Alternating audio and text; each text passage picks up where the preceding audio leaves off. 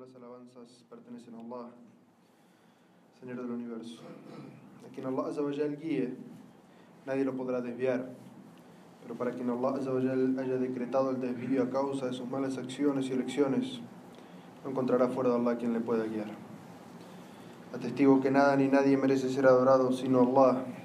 Y atestigo que Muhammad wasallam es su siervo y mensajero. Hermanos y hermanas, nuestra jutba de hoy es sobre unas acciones que nos pueden salvar, proteger del fuego del infierno.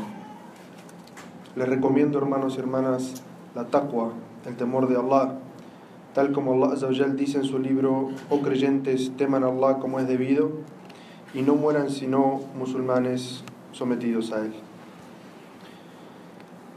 Algunas personas no tienen en cuenta el infierno, no tienen en cuenta el juicio al que Allah Azawajal nos va a someter a todos y a cada uno de nosotros.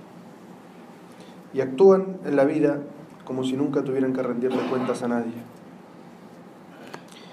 Pero este es un concepto que no es nuevo, no somos, no somos nosotros los primeros en tener este concepto. Hay gente que actúa de esa manera en la antigüedad y en la actualidad, porque se siente el pueblo elegido de Dios. Piensa que por ser el pueblo elegido de Dios, nadie los puede juzgar, nadie los va a juzgar, que pueden hacer lo que quieran. Hay otras personas que piensan que por tener una creencia, una aceptación, ya están salvos del infierno y van a entrar al paraíso sin juicio ninguno. Como esos cristianos que dicen, acepta a Jesús como tu Salvador, estarás salvo del infierno. Eso es también una enfermedad. Y por último, aquellos que se creen en sí mismos superiores y que no van a tener que rendirle cuentas a nadie, ni seres humanos, ni a su Creador. Pero si nos ponemos a reflexionar sobre esto, estas enfermedades del pasado, de otros pueblos que no somos nosotros, pero que nos afectan. El hecho de decirnos musulmanes, nosotros decimos soy musulmán, lo decimos para nosotros mismos y se lo decimos a la gente. ¿Eso nos hace mejores? ¿Nos hace mejores personas con nosotros mismos y mejores o mejores que los demás? No. ¿Qué es lo que nos hace ser mejores personas y mejores que los demás? Actuar como un musulmán. No decir soy musulmán, sino actuar como un musulmán. Allah nos llama la atención cada vez que habla del infierno sobre una acción. Son acciones las que llevan a las personas al infierno y son acciones las que llevan a la persona al paraíso. Y por eso los sabios de Al-Sunnah wal Jama'ah dicen que el imán, la fe, es aquello que está en el corazón, aquello que se dice con la lengua, con las palabras, y aquello que se hace como obra, como acción. Todo eso es imán, fe. Eso es lo que nos lleva al paraíso y nos salva del infierno. No la creencia, que es algo que la gente dice tener en el corazón y piensa que eso lo salva. Eso está equivocado, como vimos. Son acciones, ya sean acciones del corazón, acciones de la lengua y acciones físicas, concretas, las que nos salvan del infierno y nos llevan al paraíso. Observen cómo Allah dice en el Sagrado Corán, oh creyentes, protéjanse a ustedes mismos y a sus familias del fuego del infierno, cuyo combustible serán los seres humanos y las piedras, en el que habrá ángeles rigurosos y severos que no desobedecen lo que Allah les ordena, sino que ejecutan sus órdenes. Y dice Allah en otro versículo, les he advertido sobre un fuego abrasador, en el que solo ingresarán los desventurados que desmientan y se aparten del mensaje. Allah menciona el infierno, advierte sobre el infierno para que nos mantengamos alejados y menciona dos tipos de acciones. Una acción que es del corazón y una acción que es física. La primera es desmentir, negar, rechazar el mensaje. Esas personas están condenadas al infierno. ¿Y los otros quiénes son? Los que se apartan del camino. Porque por algo nosotros cada vez que hacemos el salah le pedimos, guíanos, guíame, oh Allah, por el camino recto. Los que le dan la espalda a ese camino, conciencia. Esos son los que dice este versículo que estarán eh, advertidos con el infierno. Y el infierno no es algo sencillo. en el pasado hemos dado jutbas sobre la descripción del infierno. Pero hasta el profeta Muhammad sallallahu alaihi wasallam temía el infierno y se refugiaba en Allah del infierno, el mejor de los seres humanos creados, el último de los profetas enviados a la humanidad, al que Allah le dio y le va a dar más favores que a ningún otro, se refugiaba en Allah del fuego del infierno. Se narra que el profeta sallallahu alaihi siempre que estaba haciendo el tawaf, un acto de adoración, y siempre que pasaba entre la piedra negra y la esquina yemení, decía, oh Señor nuestro, danos el bien en esta vida y en la otra y protégenos del castigo del fuego del infierno. Y muchos otros hadices en los cuales el profeta sallallahu alaihi wasallam pide a Allah que lo proteja del infierno. Y si el profeta sallallahu alaihi wasallam buscaba refugio en Allah del fuego, nosotros, ¿qué nos queda a nosotros que no somos al lado del profeta ni en imán, ni en determinación, ni en obras lo que él hizo? Y estos hadices nos llegan de los sahabas, que le enseñaban a los tabeín la aplicación. ¿Y qué somos nosotros en fe, en determinación y en obras comparado con los sahabas y los tabeín? Nosotros mucho más deberíamos refugiarnos en Allah Azzawajal del castigo del infierno. Pero en esta jutba vamos a dar herramientas, acciones que uno puede hacer que nos enseña el Sagrado Corán y la Sunna del profeta sallallahu alaihi wasallam para protegernos. Y el título de esta jutba, o el nombre que le vamos a poner a cada una de estas acciones, es un escudo protector contra el infierno. Y esta es una terminología que nos enseñó el profeta Muhammad sallallahu alaihi wasallam. En ese, en en el que dice, El ayuno es un escudo protector profeta sallallahu alaihi wasallam nos está diciendo que una acción que uno hace para adorar a Allah es tu escudo protector contra el desvío, contra caer en la desgracia de Allah, contra ser determinado para el fuego del infierno. Es un escudo protector, una acción. El profeta sallallahu alaihi wasallam está diciendo que una acción que podemos hacer, con ella nos protegemos del fuego del infierno. Y hay hadices del profeta Muhammad sallallahu alaihi wasallam que definen acciones que quien las hace se protege a sí mismo y se salva a sí mismo del fuego del infierno. El primer escudo protector, purificar el monoteísmo en tu corazón. Lo primero y lo principal, nuestro din comienza con la ilaha illallah, el principio de nuestro din. Purificar la ilaha illallah en tu corazón es el primer escudo protector para protegerte del infierno. Se narra que el profeta Muhammad sallallahu alaihi wasallam dijo, Allah ha prohibido el fuego del infierno para quien atestigue la ilaha illallah, deseando con ello sinceramente complacer a Allah.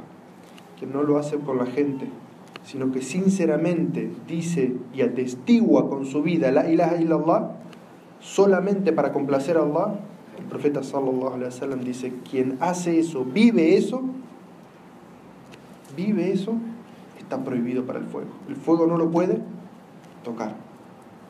Claro que la ilaha illallah no es fácil. Decirlo es fácil, pero vivirlo, tener la ilaha illallah dentro de tu corazón, purificar la ilaha illallah dentro de tu corazón, no es fácil. Y por eso es muy importante. Y los libros sobre Tawhid, ¿qué es el Tawhid? ¿Qué es el monoteísmo? Son libros extensos.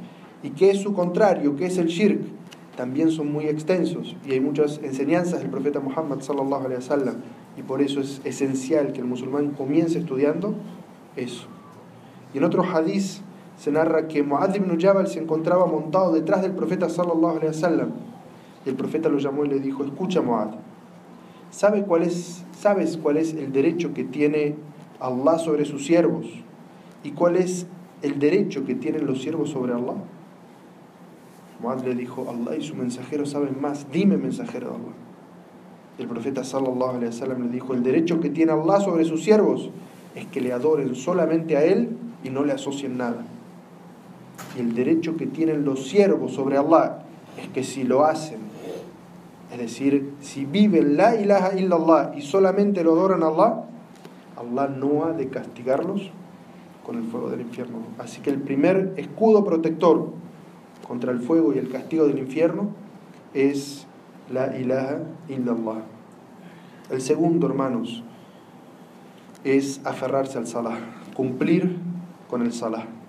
Allah en un versículo muy completo, que vale la pena analizar palabra por palabra, nos narra las acciones de unas personas que están en el infierno y que son preguntadas, ¿qué los llevaron? ¿Qué fue lo que los hizo entrar en el infierno? Escuchen, porque uno se beneficia de la experiencia. Es como si cerraran los ojos y vieran adelante de ustedes una persona que está siendo castigada en el infierno. ¿Y cuál es la información más valiosa que esa persona les puede dar a ustedes? ¿Qué fue lo que lo llevó ahí? ¿Para qué? Para evitarlo a ustedes. Allah dice, y les preguntarán, ¿qué fue lo que los llevó al fuego del infierno? Y ellos responderán, fue porque no cumplíamos con la oración, no dábamos de comer al pobre, nos entreteníamos difamando la revelación junto a quienes retuercen la lógica para negar la verdad y desmentíamos la existencia del día del juicio hasta que nos alcanzó la muerte. Palabras de oro, cada una de las descripciones. Este versículo nos narra que hay dos ideologías enfermas que llevan a dos acciones enfermas. Aquí estas personas dicen cuatro cosas. Dos de ellas son ideológicas y las otras dos son acciones. Las dos ideológicas son difamar la revelación, retorciendo la lógica para negar la verdad. Es decir, aquellas, cosas, aquellas personas que tratan de negar la lógica del Islam, que está basada sobre la lógica. No hay religión más lógica que el Islam. No hay religión que tenga respuesta a todo y que no tenga ningún misterio ni nada oculto como es el Islam. Pero hay gente que a pesar de verlo claramente, lo rechaza, lo niega. Ese es lo primero. Y segundo, desmentir la existencia del día del juicio. Viva la vida, mi hijo, no se preocupe. Haga lo que usted quiera. Viva todo aquí, la vida es esta. Eso es desmentir el día del juicio. La persona sabia que dice, cuide sus acciones, mi hijo porque un día va a tener que responder por cada una de sus acciones. Estas dos enfermedades ideológicas llevaron a que estas personas cometieran dos acciones equivocadas. La primera de ellas, abandonar Salah. ¿Y el Salah qué es? También lo hemos analizado en Jutbas. El Salah es tu relación con Allah, lo que mantiene vivo tu corazón. El musulmán que no reza, su corazón está muerto no tiene espiritualidad, no tiene conexión con Allah. El musulmán que visita la mezquita para la Eid nada más, o cuando se casa o cuando se muere alguien, y no reza, el corazón de ese musulmán está muerto. Y la segunda acción, no daban de comer al hambriento. Es decir, estaba tan ensimismado en sí mismo en vivir esta vida y hacer dinero y gozárselo, que ni siquiera se, se fijaba en las personas que estaban necesitadas a su alrededor. No tenía empatía, no tenía solidaridad. Entonces, ¿qué nos beneficiamos de este hermoso versículo del Sagrado Corán? Que uno no debe rechazar la verdad, sino aceptarla con humildad. Que uno no debe vivir su vida como si el día del juicio no existiera. Que este segundo escudo protector del que estamos hablando es el Salah, porque es lo que te mantiene vivo tu corazón con Allah.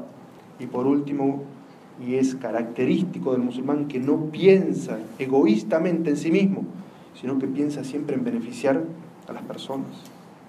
Allah describió al profeta Muhammad como una misericordia para los mundos y quien se dice seguidor de Muhammad sallallahu debe ser una misericordia para quienes lo rodean. El profeta Muhammad sallallahu alaihi wasallam dijo: "No entrará jamás al infierno quien siempre rece antes de la salida del sol y antes del ocaso. No entrará jamás al infierno. Quien rece siempre. Las palabras de este hadith no son fáciles de aplicar. ¿A quién no se nos ha pasado el fajr? Pero quien se arrepienta y sea en sus últimas acciones hasta el día de su muerte, cumplir con este hadith, el profeta sallallahu alaihi wasallam es al-masduq. Lo que dice es verdad. Jamás le tocará el fuego del infierno a quien siempre rece antes de la salida del sol y antes del ocaso. El salat del fajr y el salat del asr. Así lo han interpretado los sabios. Nuestro tercer escudo protector, ser solidarios y dar caridad. Introducción a esto, lo hablamos en el análisis del versículo anterior. Pero escuchen este hadith del profeta Muhammad. A cada uno de ustedes le hablará su Señor sin que haya entre ambos ni velo, ni mediador, ni traductor. Y mirará la persona a su derecha y no verá otra cosa que sus obras. Y mirará a su izquierda y no verá otra cosa que sus obras. Y mirará delante de sí y no verá otra cosa que el fuego del infierno frente a su rostro. Así que protéjanse del fuego aunque sea con medio dátil. Con medio dátil. La caridad, nunca pienses que tienes que esperar a ser millonario y tener mucho dinero para dar caridad. El profeta sallallahu alaihi wasallam dice, da caridad aunque sea medio dátil. Y un hadiz que nos narra Aisha radallahu anha dice que ella estaba en su casa y llegó una mujer pobre a pedir caridad, pedir ayuda, acompañada de sus dos hijas. Y a Aisha anha le dio tres dátiles. La madre le dio uno a una niña, otro a otra niña y se quedó con uno. Y las dos niñas del hambre rápidamente, cada una de ellas comió el suyo y esperaban que la madre les diera el que ella tenía en la mano. Y la madre, claramente, una madre siempre prioriza a sus hijos sobre sí mismo, el padre también. que hizo? Partió este dátil en dos partes y le dio a cada una de sus hijas medio dátil. Y cuando vino el profeta sallallahu alaihi wasallam, le informó. Y el profeta sallallahu alaihi wasallam dijo, por esa acción, Allah o la salvó del infierno o la introdujo al paraíso. Así es, hermanos y hermanas, no, no esperen a ser ricos para dar caridad. Sálvate del infierno aunque sea dando medio dátil. El cuarto escudo protector del que vamos a hablar es un asunto muy difícil. Muy difícil porque está en las entrañas de cada uno de nosotros. Y es tener paciencia ante las adversidades. ¿Cómo respondemos ante las dificultades, ante las calamidades? El profeta sallallahu alaihi wasallam dijo, para quien Allah quiere el bien, lo prueba. Las dificultades que uno pasa, uno no tiene que pensar de que las dificultades que uno tiene siempre son un castigo de Allah. Profeta sallallahu alaihi wasallam nos dice a quien Allah lo ama, lo quiere, le quiere el bien para él, lo pone a prueba, porque las pruebas purifican. Las pruebas borran los pecados. Si al revés uno tiene que cuestionarse si su vida es demasiado fácil, si no tiene problemas, si no tiene necesidades, si no tiene dificultades, algo está mal con él. Porque a quien Allah lo ama, lo pone a prueba. Y cuando uno ve a un hermano que está siendo probado, ¿qué tiene que pensar de él? Mucha gente le gusta estar con los hermanos cuando los hermanos están bien. Pero cuando un hermano está probado, como que se lo quieren sacar de encima. ¿Cuál es nuestro concepto de un hermano que está siendo probado? Que Allah lo ama y por eso lo puso a prueba, así que acérquense. Cuando vean un hermano que está probado, tiene un imtihan de Allah es porque Allah lo ama y lo quiere purificar. La cercanía de esa persona deben querer ustedes. Aquella persona a la que Allah le da riqueza, le da salud, en vez de utilizarlo para la taqwa, lo utiliza para lo que es malo, de esa persona, aléjense, porque Allah no ama a esa persona. Dijo el profeta Muhammad sallallahu alaihi wasallam: cualquier desgracia que le suceda al musulmán. Cansancio, enfermedad, tristeza, daño, pena, dolor o incluso el dolor de una espina, pequeña espina que se le clava, le sirve a Allah para purificarlo de sus faltas.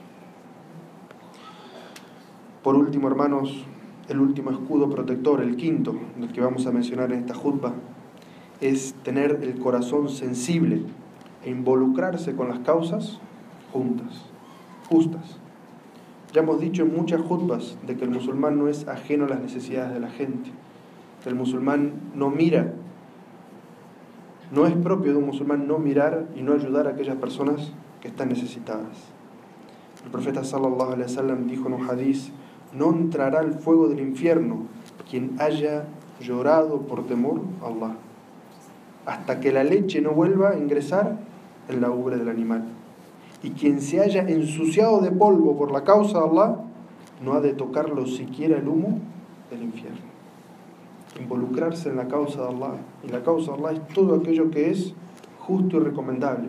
Quien se ensucie, quien se ensucie sus pies por servir a una persona, por ayudar a una persona, por dar de comer al hambriento, por complicarse la vida, por ponerse de pie y elevar la voz ante las injusticias. Quien se ensucie de alguna manera no ha de tocarlo siquiera el humo del fuego del infierno. Quiero Allah concedernos escuchar estas palabras de la guía de nuestro profeta Muhammad sallallahu alaihi wasallam y poder aplicarlas en nosotros mismos. Y les recomiendo, hermanos y hermanas, pedir paz y bendiciones por el profeta Muhammad sallallahu alaihi wasallam, tal como dice Allah en el Sagrado Corán, Allah y sus ángeles bendicen al profeta Muhammad, oh creyentes, pidan paz y bendiciones por él.